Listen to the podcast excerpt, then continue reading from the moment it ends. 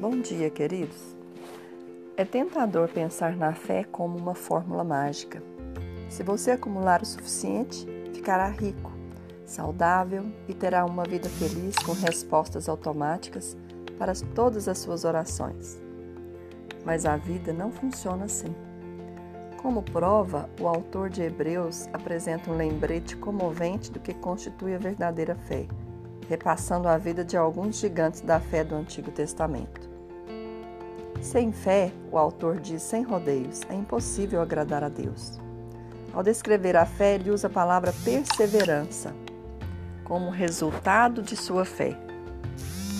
Alguns heróis triunfaram. Eles puseram em fuga exércitos, escaparam da espada, sobreviveram a leões. Mas outros tiveram finais menos felizes.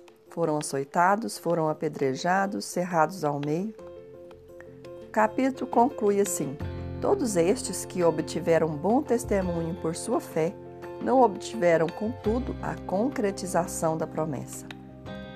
A imagem da fé que surge não se encaixa em uma fórmula fácil. Às vezes leva à vitória e ao triunfo. Às vezes exige uma determinação corajosa para aguentar a qualquer custo. De tais pessoas, Deus não se envergonha de ser chamado seu Deus porquanto lhes preparou uma cidade. O fundamento da nossa fé está sobre a convicção de que Deus tem o controle final e decreto e de certo manterá suas promessas, quer aconteça nessa vida ou no porvir.